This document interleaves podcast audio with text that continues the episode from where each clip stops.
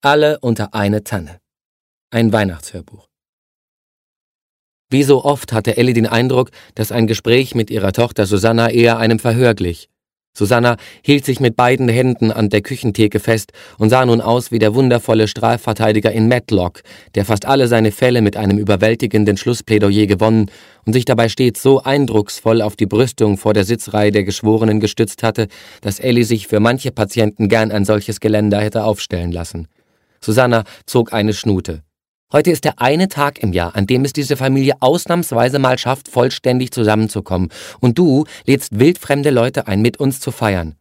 Wer ist denn hier wildfremd? Und dieser Freund? Susanna lächelte spöttisch. Der ist doch höchstens Mitte 30. Er ist Anfang 40. Ellie verfluchte es wieder einmal, dass Micha nicht nur attraktiver war als alle Männer in ihrer Umgebung, sondern auch noch viel jünger wirkte, als er eigentlich war. Also ich finde das geschmacklos. Susanna hatte eine Dose mit Weihnachtskeksen entdeckt und nahm sich ein Vanillekipferl heraus. Sie ist doch viel zu, viel zu was? Naja, alt. Chrissy ist jünger als ich. Ellie bemerkte, dass sie viel zu laut war. Ich gönne es ihr ja auch von Herzen. Ellies Tochter wühlte mit spitzen Fingern in der Keksdose, um an ein weiteres Kipferl zu gelangen. Aber es ist und bleibt ein bisschen unappetitlich. Unappetitlich? Mit einem satten Rums warf Ellie die Tür des Kühlschranks zu. Was erlaubst du dir denn? Wofür sind wir denn 68 auf die Straße gegangen? Doch wohl dafür, dass die Frauen deiner Generation ihre Libido nach dem ersten Kind nicht gleich mit auf den Müll schmeißen müssten, zusammen mit ihrem Beruf und ihrem Recht auf Verhütung. Susanna erblasste unter der Wucht von Ellis Tirade. Und auch, wenn es dem Fräulein Rühr mich nicht an nicht passt, uns habt ihr es zu verdanken. Wir waren es, jawohl. Wir haben damals das Recht auf eine selbstbestimmte weibliche Sexualität erstritten. Für uns und für alle, die nach uns kamen. Mutti, Susanna blickte mit strengem Blick an Ellie vorbei. Was? Sexualität? Wenigstens das Wort wird man ja wohl noch sagen dürfen.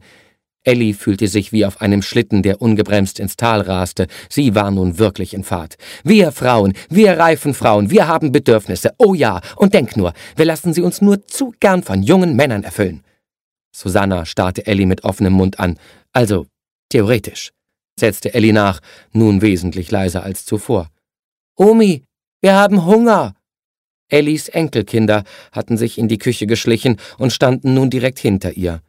Ellie konnte am empörten Blick ihrer Tochter ablesen, dass die Kleinen wohl mehr von Ellis Brandrede mitbekommen hatten, als Susanna für schicklich hielt.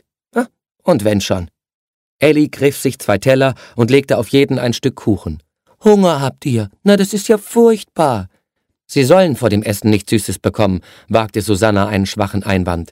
Statt einer Antwort nahm Ellie eine Dose aus dem Kühlschrank und begrub jedes Kuchenstück unter einem Berg Sprühsahne. Begeistert nahmen Henry und Desiree die Teller und liefen ins Wohnzimmer. Danke, Omi. Kichernd stieß Desiree ihren größeren Bruder an. Ich habe eine Sexualität. Susanna warf ihrer Mutter einen vorwurfsvollen Blick zu. Ellie zuckte betont gleichgültig mit den Schultern.